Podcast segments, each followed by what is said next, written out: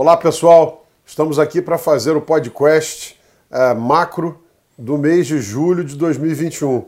Tudo bem, Mac? Tudo bom, você? Tudo bem, valeu. tudo bem. Prazer estar aqui. Então, mês diferente, né? Tava todo mundo animado, olhando para um crescimento do PIB para esse ano bem mais alto que se esperava. Acho que até é interessante, dado o contexto, olhando também para uma revisão uh, de dívida PIB para o final do ano todo mundo no começo do ano falando de dominância fiscal, de dívida PIB perto de 100%, de repente uma revisão para próximo de 80%, uh, é, vendo a população sendo vacinada num ritmo bem mais forte, então todo mundo falando em plays, é, em bolsa, por exemplo, de reabertura, isso tudo levando a um cenário mais construtivo, e aí de repente a vida aconteceu, as pessoas vendo. Uh, mudanças em relação à expectativa de crescimento na China, é, redução de segurança jurídica lá também.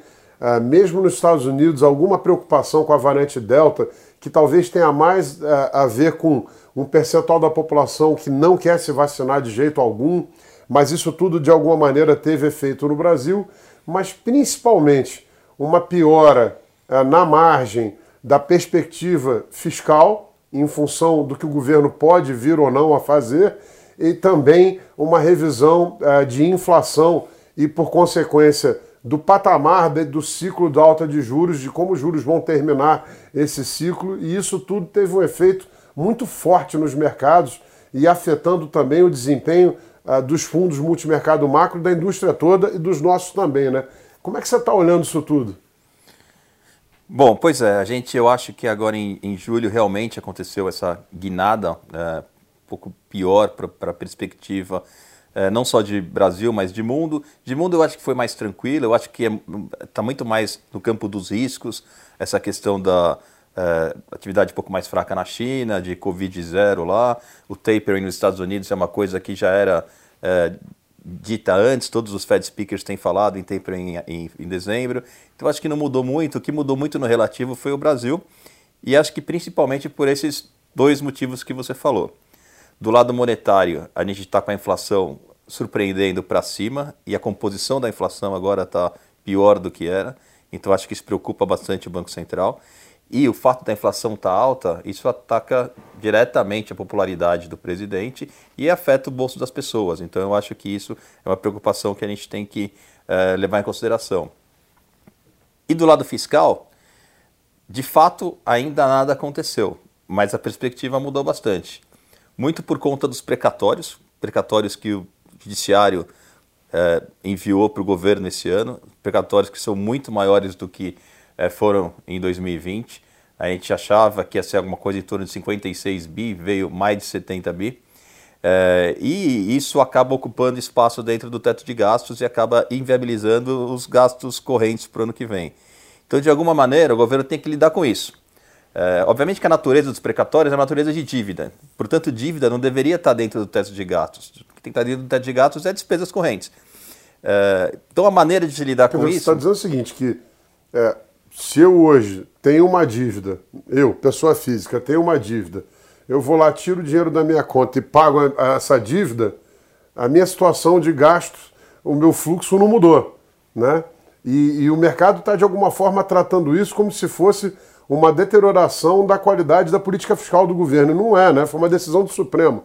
Decisão do Supremo. O ponto só é da onde você vai tirar esse dinheiro. Se é de dentro do teto ou se é de fora do teto. Eu acho que pela natureza da dívida, todas as dívidas são, fora pagas, eh, são pagas fora do teto. E talvez tenha sido um erro em 2016, quando criou o teto, de ter deixado os precatórios dentro do teto, porque o governo não tem controle sobre essa despesa. Como você mesmo falou, ela vem do judiciário. Então, tem várias maneiras de se resolver isso.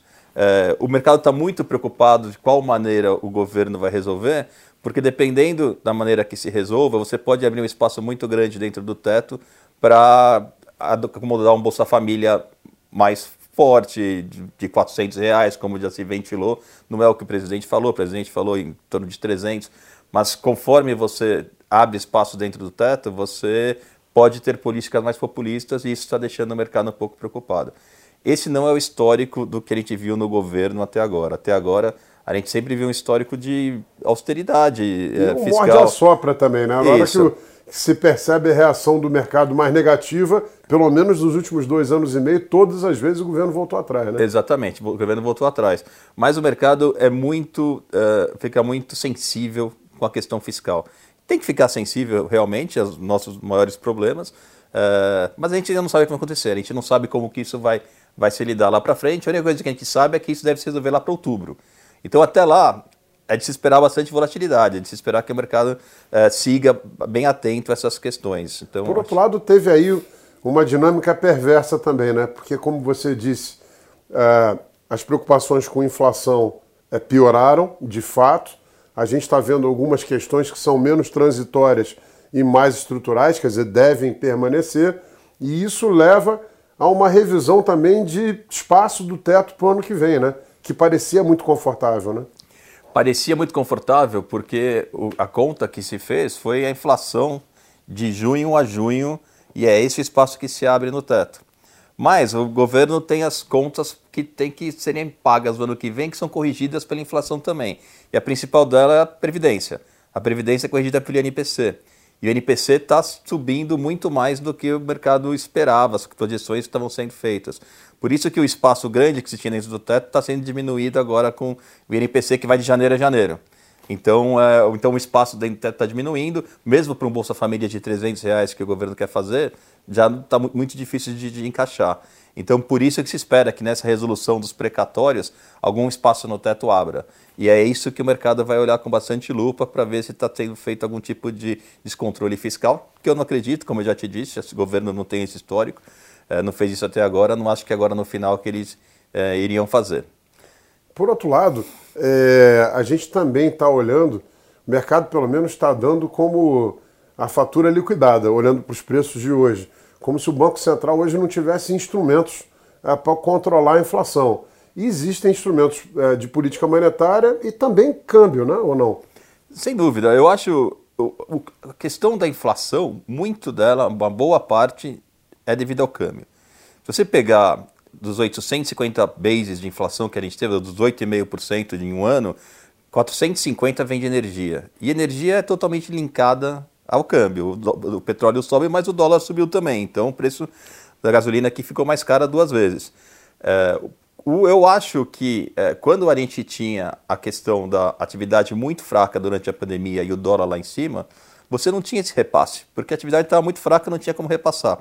Agora, com todo o Corona Voucher que foi dado, todo o easing fiscal que foi feito e, a, e, as pessoas sendo vacinadas e a economia retomando, fica muito mais fácil esse repasse e ele vem muito mais forte porque o câmbio continuou lá em cima.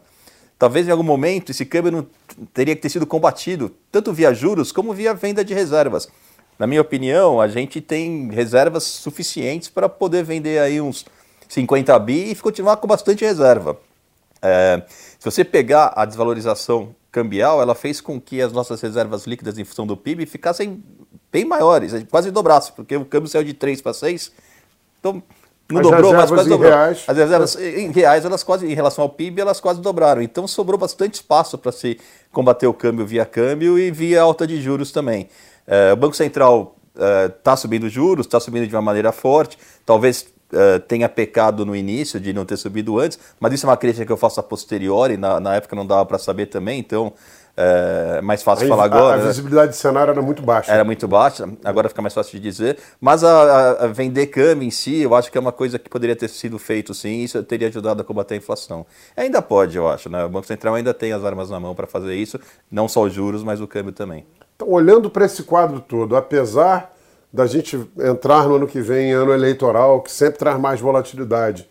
Se o governo conseguir endereçar essas questões fiscais com cautela, com prudência e, e, e apresentar boas medidas, sem ah, ah, aproveitar do parcelamento para aumentar demais Bolsa Família, e no final ah, também conseguir controlar a inflação usando outras medidas, pode ter aí um espaço, uma oportunidade para a valorização dos ativos, né?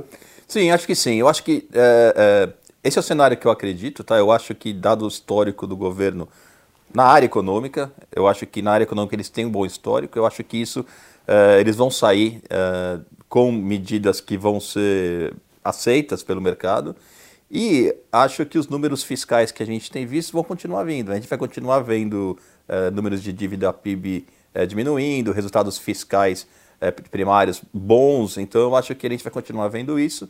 E acho que sim, acho que os ativos deveriam melhorar, mesmo porque eles estão num preço muito, muito ruim, né? Muito, o câmbio está acima do que fechou o ano, a bolsa abaixo do que fechou o ano. Isso com juros muito mais altos, o carry voltou, quer dizer, o real volta a ser uma moeda que traz um carry interessante para o investidor. Né? Exatamente. E a gente saindo da pandemia, é um dos países que vacinou bastante, né? apesar de, de da, da retórica não ser essa, mas São Paulo hoje está completando 98% de vacinação uh, para a primeira dose. Então, é, o país está saindo da crise de uma maneira mais forte do que entrou. Eu acho que Uh, os ativos estão deprimidos, sim. Porém, nesse momento tem que ter pouco de cautela. Eu acho que é, é com calma, ter, mas ainda acho que as posições deveriam ser é, do lado positivo. Então, Mac, olhando para esse cenário todo, como é que a gente vai buscar bater os benchmarks aí é, nesses meses que restam no ano? A gente, eu acho que assim, a gente tem que ter calma. Uh, esses momentos acontecem, não dá para ser herói nesses momentos. O tanto não dá para ser herói é que nesses momentos você pode fazer duas coisas. Ou você busca hedges, ou você diminui as posições, que acabam sendo a mesma coisa. Quando você compra uma put de. Você está comprando na bolsa, você comprou uma put de bolsa, você diminuiu o seu sua exposição, seu delta diminuiu, o delta da bolsa. Então, da mesma maneira que você compra uma put, você pode simplesmente diminuir uh, as posições em bolsa, diminuir as posições em câmbio, fazer alguma posição contrária em juros, e é mais ou menos isso que a gente tem feito. A gente diminuiu bastante nossas exposições, mas a gente está procurando triggers para voltar a aumentar e ter a posição que a gente tinha. Um dos triggers pode ser a solução uh, da, da, da PEC dos, dos precatórios. Qual vai ser realmente o texto da PEC dos precatórios? Se ela vai ser uma que o mercado gosta ou uma que o mercado uh, não gosta muito, que vai ser atendido mais pelos políticos. Então, acho que esse é um dos triggers que a gente tem que ficar de olho. Acho que essa discussão está sendo uma discussão bem aberta com a sociedade. Então, a gente, com o tempo, vai conseguir ter uma boa visão do que vai acontecer. Uh, então é isso. A gente, o que eu acho é essa questão não dá para ser herói agora, tem que ser um pouco mais cauteloso e é isso que a gente está fazendo, procurando proteções, diminuindo posições para poder entrar com uh, quando as coisas estiverem mais claras. Maravilha, pessoal. É isso aí. Até o próximo mês, uh, quando voltaremos aí com atualizações. Um abraço a todos. Nos sigam nas nossas redes sociais e também no nosso site. Um abraço. Um abraço, obrigado a todos.